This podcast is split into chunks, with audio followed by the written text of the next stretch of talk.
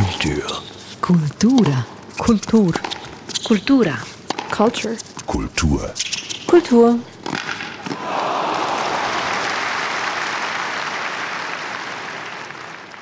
Dies ist der Kulturstammtisch. Mein Name ist Erik Facon. Hallo und herzlich willkommen.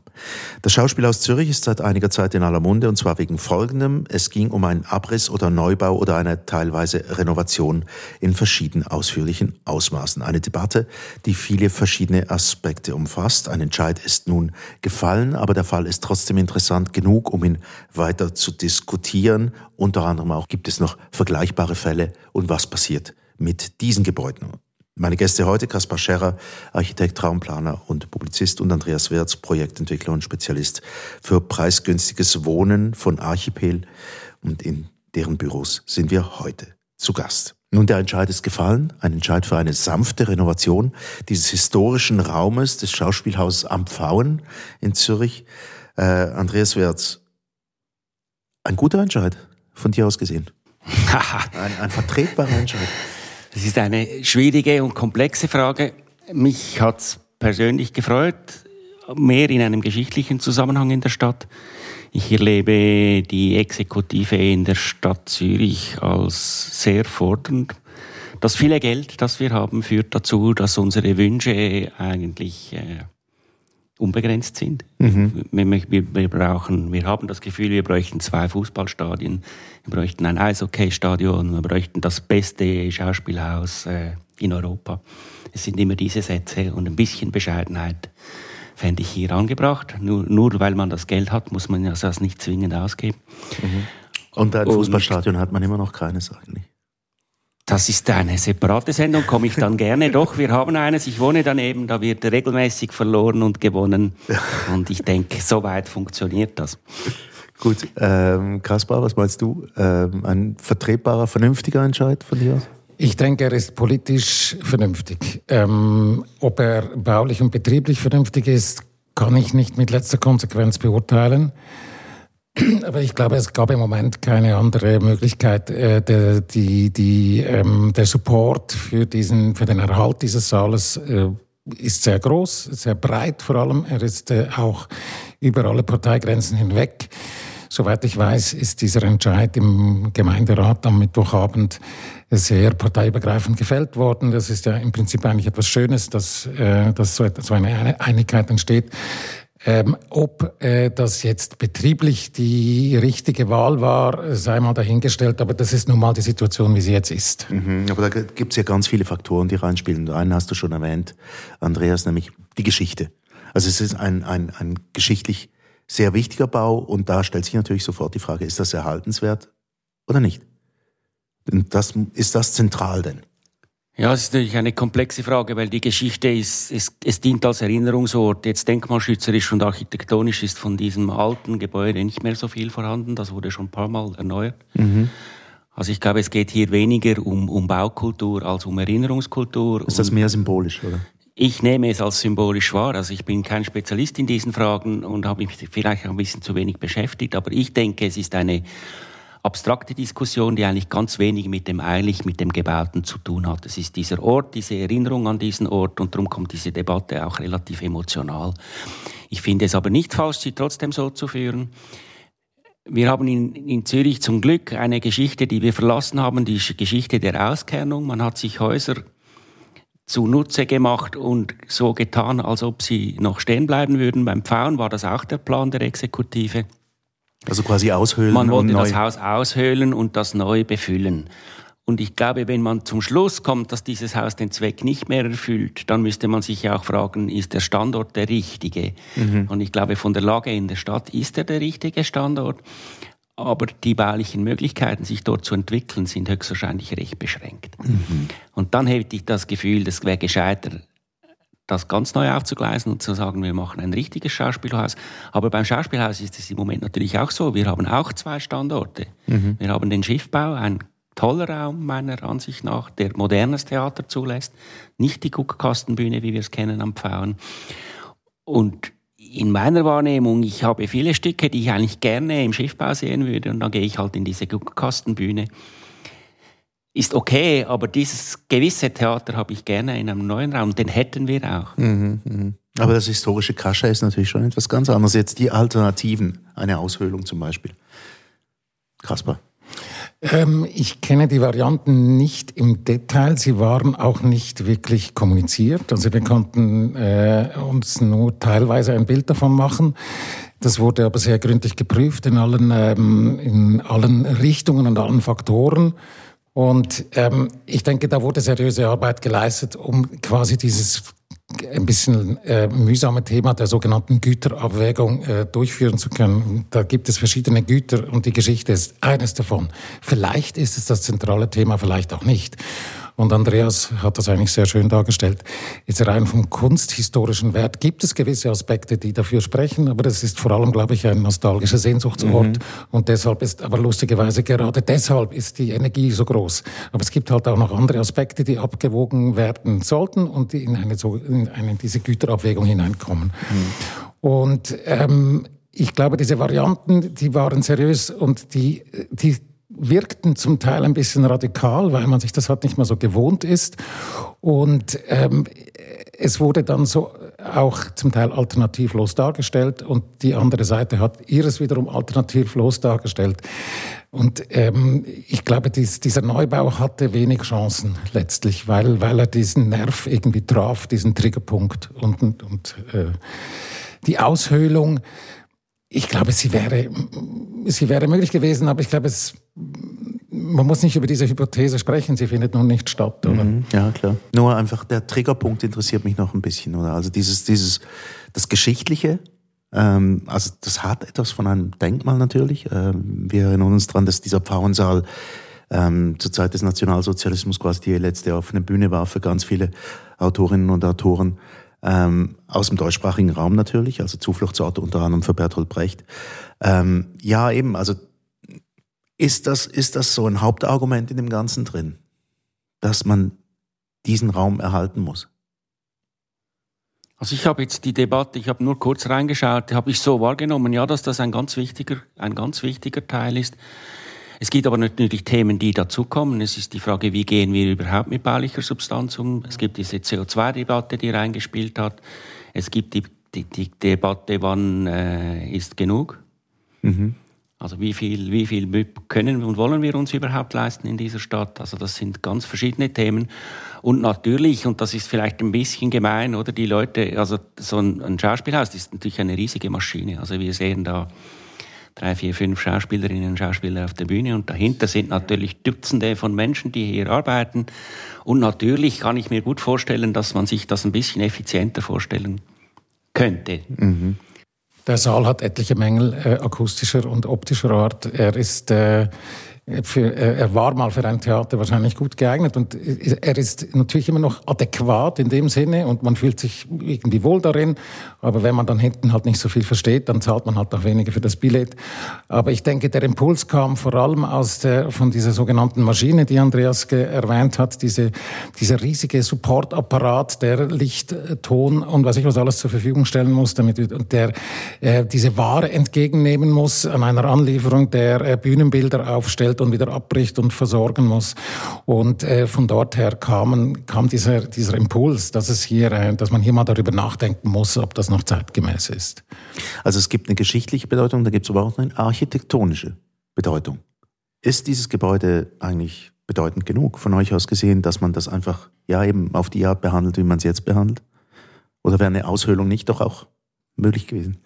Ich habe da, ich, ich bin da zu wenig tief drin, um, also ich, ich habe Stimmen gehört, dass es einige Elemente gibt, diese durchaus, wenn man darüber sprechen könnte, sie zu erhalten, also quasi als denkmalgeschützt darzustellen. Das ganze Gebäude als solches stammt, äh, so viel ich weiß, aus dem Anfang des 20. oder Ende des 19. Jahrhunderts und ist eigentlich ein, ein kommerziell erstelltes Gebäude. Das ist, ähm, das wurde nicht von der öffentlichen Hand gebaut, das war ein privater der hier dieses Theater betrieben hat und später wurde es vom Staat übernommen oder von der, von der Kommune.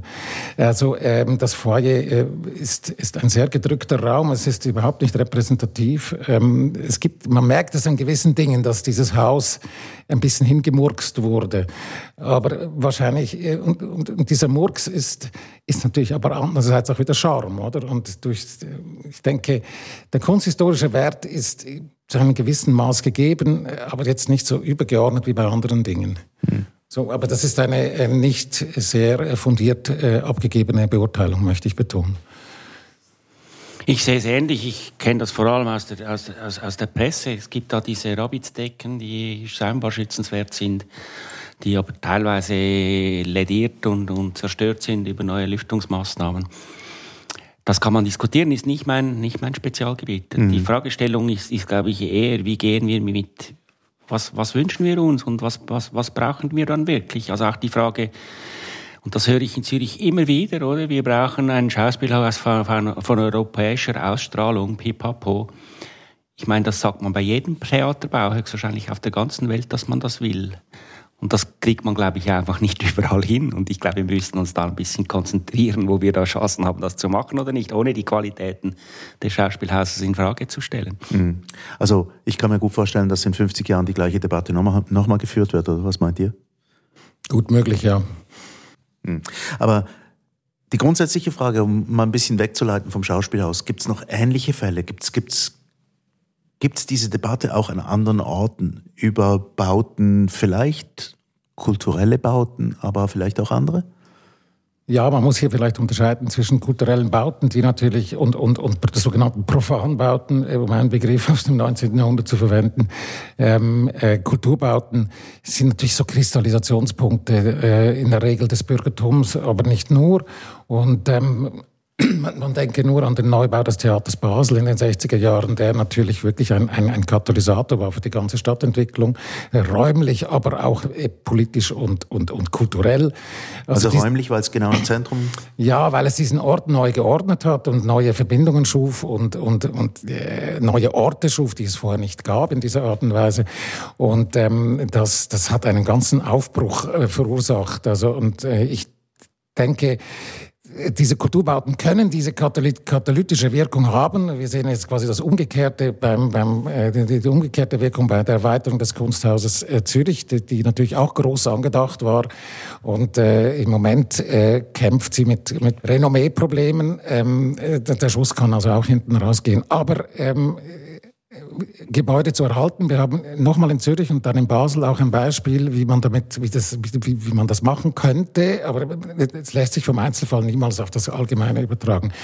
In Zürich ist es das äh, Kongresshaus mit Tonhalle und in Basel das Stadtcasino. Mhm. Aber das sind, das sind Einzelfälle, sagst du, da kann man nicht, da kann man nicht irgendwie aufs, aufs Generelle schließen. Es ist ähnlich gelaufen. Beim Kongresshaus gab es auch die Idee, das neu zu bauen es hieß, betrieblich kriegt man das nicht mehr hin im Altbau. Man hat einen internationalen Architekturwettbewerb durchgeführt. Raphael Moneo hat diesen gewonnen mit einem ansprechenden Haus am See. Es gab eine Volksabstimmung und die wurde verloren. Und äh, meine Behauptung zu dieser Volksabstimmung, sie wurde verloren unter anderem wegen dem Organigramm war in der Abstimmungszeitung war das, die Organ das Organigramm und die Finanzierung dieses Hauses abgebildet und das war so kompliziert. Das hat niemand verstanden. Mhm. Und es gab gleichzeitig eine relativ starke Bewegung von kultur- und architekturgeschichtlich interessierten Leuten, die gesagt hat, aber schaut mal diese Perle, die ihr da habt, wollt ihr die wirklich abreißen? Mhm.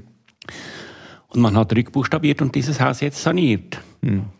Und es ist jetzt in Betrieb gegangen mit Corona-bedingt, mit großen Schwierigkeiten. Die Stadt hat gerade einen größeren Abschreibungsbeitrag gesprochen mit Kostenüberschreitungen.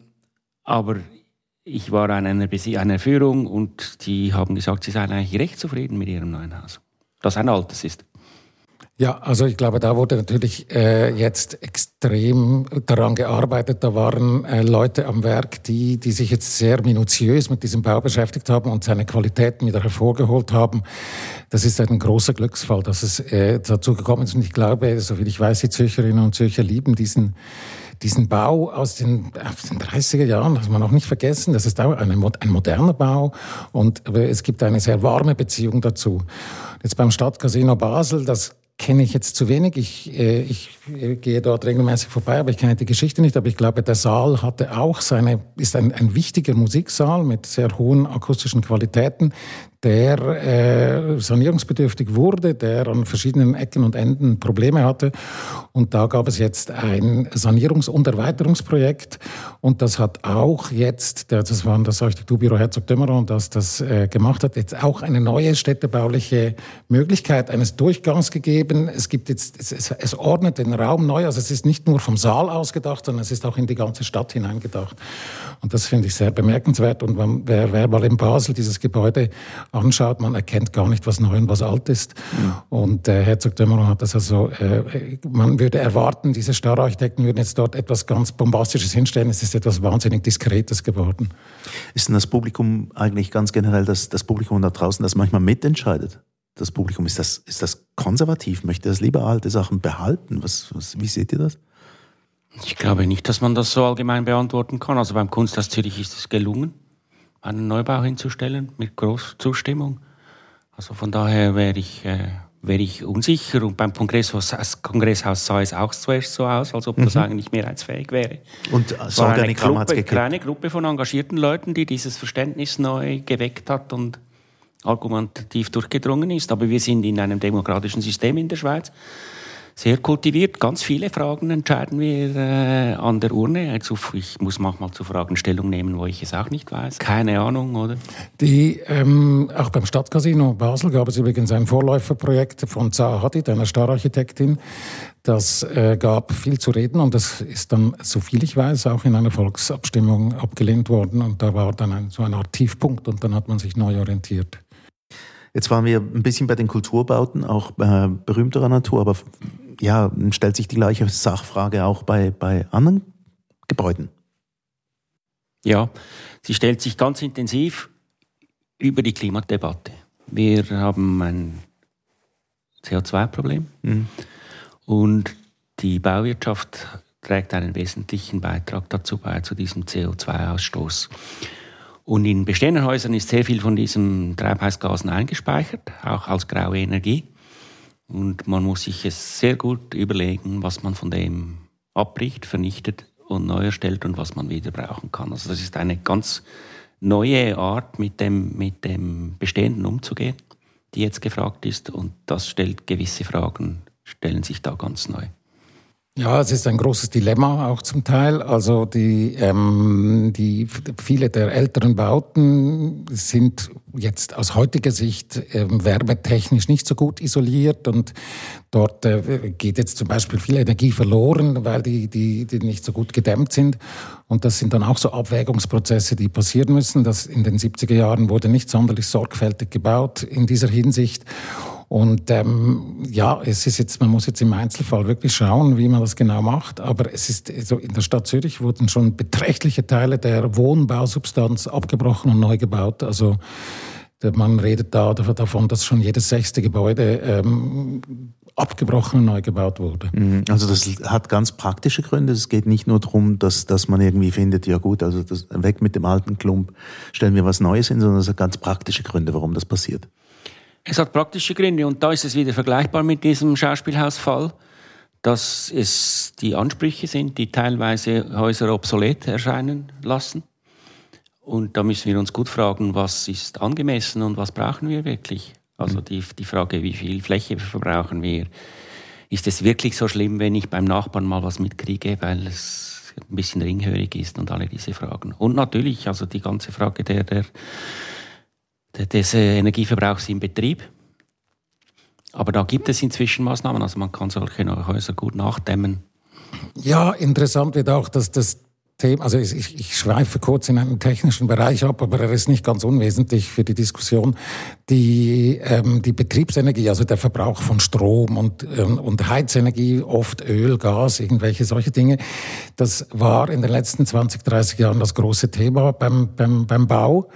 Und das werden wir mittelfristig in den Griff kriegen. Durch erneuerbare Energien, durch bessere Dämmungen und so weiter ist, sinkt dieser Anteil am Problem quasi. Der Verbrauch von Heizenergie und Strom wird, äh, äh, wird eine kleinere Rolle spielen. Umso größer spielt die Rolle des, CO, des CO2, das man in der Bausubstanz verbraucht. Mhm. Und dieser Aspekt rückt immer weiter in den Vordergrund und dann werden eben Altbauten immer wichtiger. Mhm. Aber eben, wann fängt das Problem an? Bei welchen Häusern, welche, welchen Jahrgangs?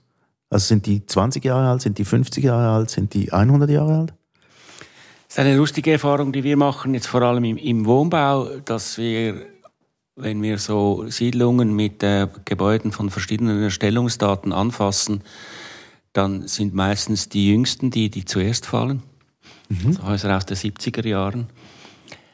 Äh, die man, das scheint eher erstaunlich, aber trotzdem. Die waren weniger universell gedacht wie die aus den 30ern. Man hat gewusst, ah, man macht jetzt ein Haus für Kleinhaushalte, für Alleinstehende und hat das dann in Beton gegossen. Und diese Häuser zeigen sich äh, sehr schwer adaptierbar, sehr schwer anders interpretierbar. Und dann sind sie welche, die fallen. Aber wenn wir Entwicklungen machen, schauen wir das sehr genau an und versuchen die Häuser auf ihr Potenzial abzuklappen und reißen halt dann mal einen aus den 70ern ab und lassen die aus den 30ern stehen. Das ist wirklich ein interessanter Aspekt, dass durch die offenbar durch die ähm, Professionalisierung des Wohnungsmarkts in den 70er Jahren dann quasi das, das Denken in Zielgruppen entstand oder in, in, in, Anspruchsgruppen und dass man spezifischer darauf reagiert und jetzt das Spezifische zum Problem wird. Und da werden wir dann schauen, was wir mit der heute erstellten Bausubstanz in 50 Jahren machen, die noch spezifischer ist. Haben wir, haben wir kurzfristiger gedacht, vielleicht in der Architektur in den 70er Jahren, als, als vielleicht vorher? Dass man gedacht hat, früher, dass man vielleicht für die Ewigkeit gebaut hat früher und, und das später nicht mehr gemacht hat? Ich wage zu behaupten, dass man immer aus seiner Perspektive das Gefühl hat, man macht jetzt das einzig Richtige. Mhm. Was auch immer das dann ist. Oder? Ja, ja. Und darum wäre es uns, glaube ich, gut angetan, sich zu überlegen, ja, kann man das auch noch anderweitig nutzen? Also die Frage flexibel interpretierbar, die ist nach wie vor relativ wichtig. Aber wenn diese Punkte, die wir angesprochen haben, also die ökologischen Gesichtspunkte so wichtig sind, auch im Entscheid, was bleibt stehen, was nicht, kann man sich ja vorstellen, dass es große Veränderungen geben wird, auch was, was die Bausubstanz in der Schweiz angeht, oder nicht? Sie sind nur zum Teil wichtig. Also viel wichtiger sind die finanziellen Aspekte. Also für, also eben, eben der ganz normale, äh, die ganzen, das ganz normale Investment erfolgt von privaten ähm, Firmen, die renditeorientiert sind. Das ist nichts Verwerfliches. Es ist ein Wirtschaftszweig und äh, diese folgen einer anderen Logik. Und äh, hin, hinzu kommt jetzt seit einigen, äh, seit einem Dutzend Jahren, wo wir diesen, diese Zinssituation haben mit dem Negativzins, dass das, das Bauen eine Wertanlage ist. Also es wird Geld gespeichert quasi. Und mhm. je größer der Geldspeicher, desto besser. Also ein Abbruch und Neubau ermöglicht, mehr Geld zu speichern. Mhm. Und diesen Aspekt, der hat nichts mehr mit irgendwas zu tun, was wir, mit, was wir vertreten hier.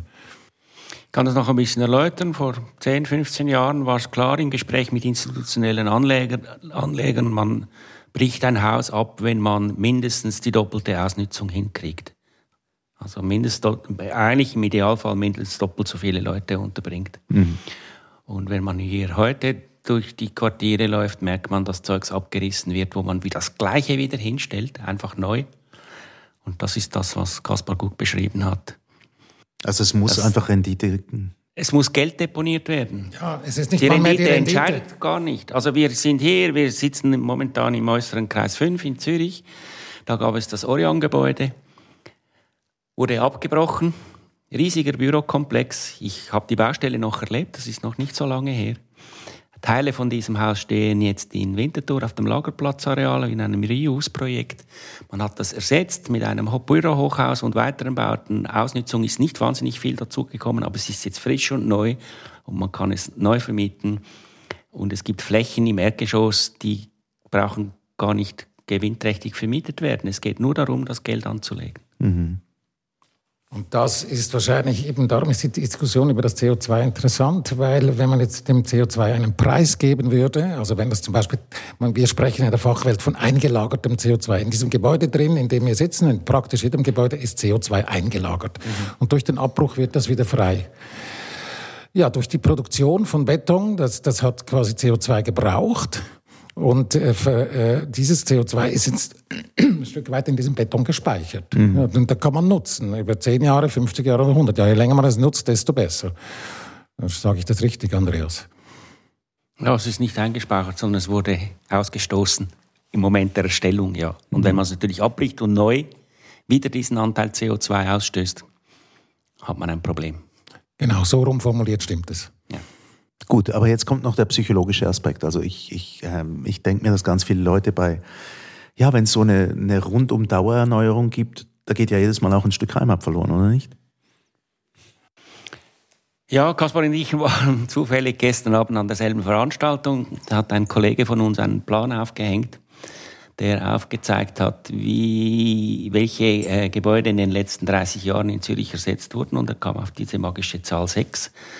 Und jedes Haus, das ersetzt wurde, hat er rot eingefärbt. Und dieser Plan war ziemlich beeindruckend. Mhm weil die so viel, Wahrnehmung eigentlich eine andere ist. Also die Stadt in meinem Kopf, die ist konstanter wie jene auf diesem Plan. Also wir sind in einem doch relativ raschen Tempo bauen wir unsere Städte im Moment um.